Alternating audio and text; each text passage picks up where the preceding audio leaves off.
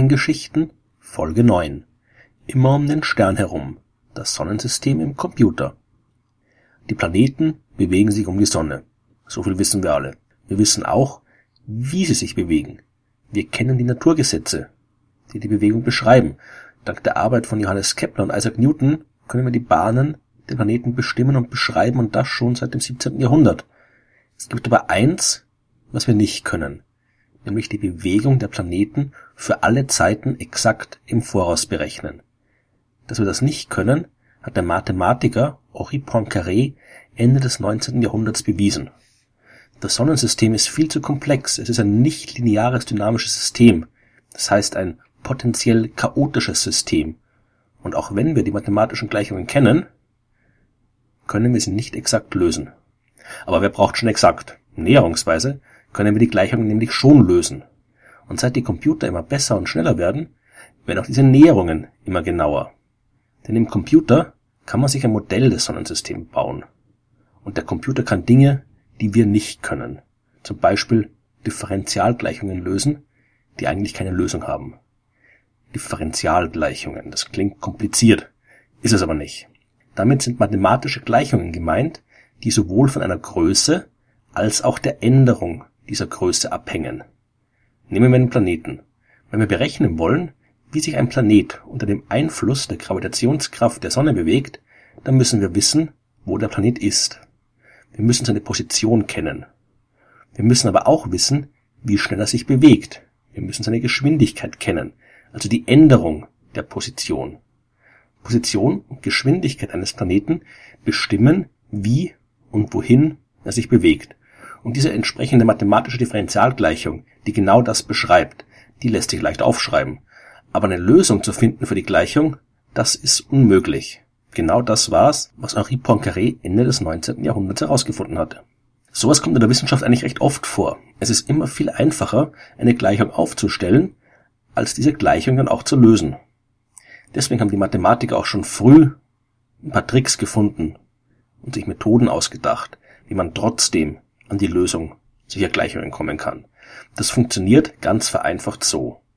Man ersetzt die komplizierte Gleichung durch Gleichungen, die einfacher sind. Die beschreiben das System dann natürlich nicht mehr so genau, wie es die ursprüngliche Gleichung getan hat. Es ist ja nicht mehr die gleiche Gleichung, es ist eine andere. Man kann sie nicht verwenden, um das System über lange Zeiträume hinweg zu beschreiben, eben weil sie ungenau sind.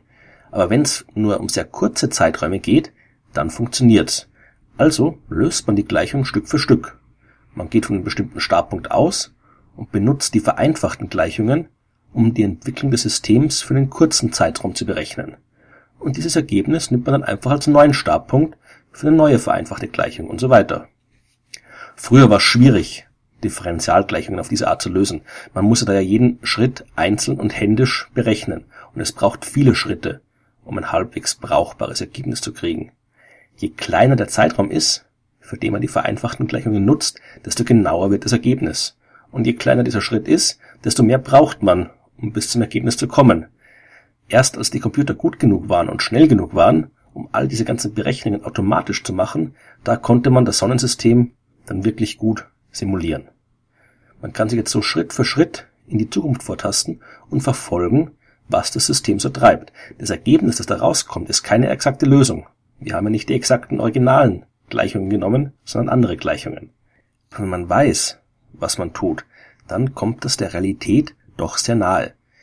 Diese Methode benutzen Wissenschaftler auch, um die Bewegung der Planeten vorherzusagen. Das funktioniert. Das funktioniert sehr gut sogar. So gut, dass man zum Beispiel zukünftige Sonnen- oder Mondfinsternisse auf ein paar Sekunden genau vorhersagen kann.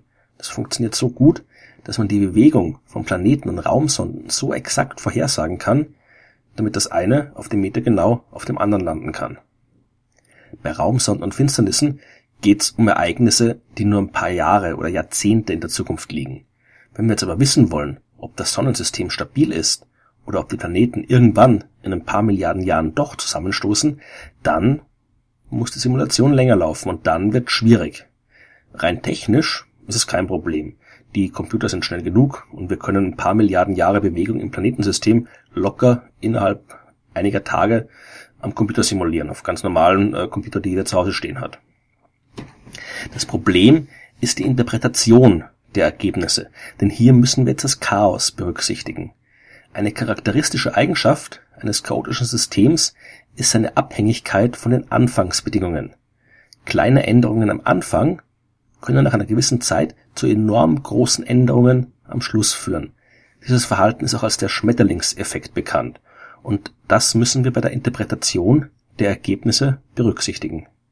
Vor ein paar Jahren hat zum Beispiel der französische Astronom Jacques Lascar am Computer die Bewegung der Planeten simuliert. Und dabei ist er ziemlich weit in die Zukunft gegangen. Der hat einige Milliarden Jahre zukünftige Entwicklung im Computer simuliert. Und in seiner Simulation sind nach zwei Milliarden Jahren die Planeten Venus und Merkur kollidiert. Heißt das, dass das wirklich passieren wird? Nein, das heißt natürlich nicht. Es heißt nur, dass so etwas prinzipiell passieren kann.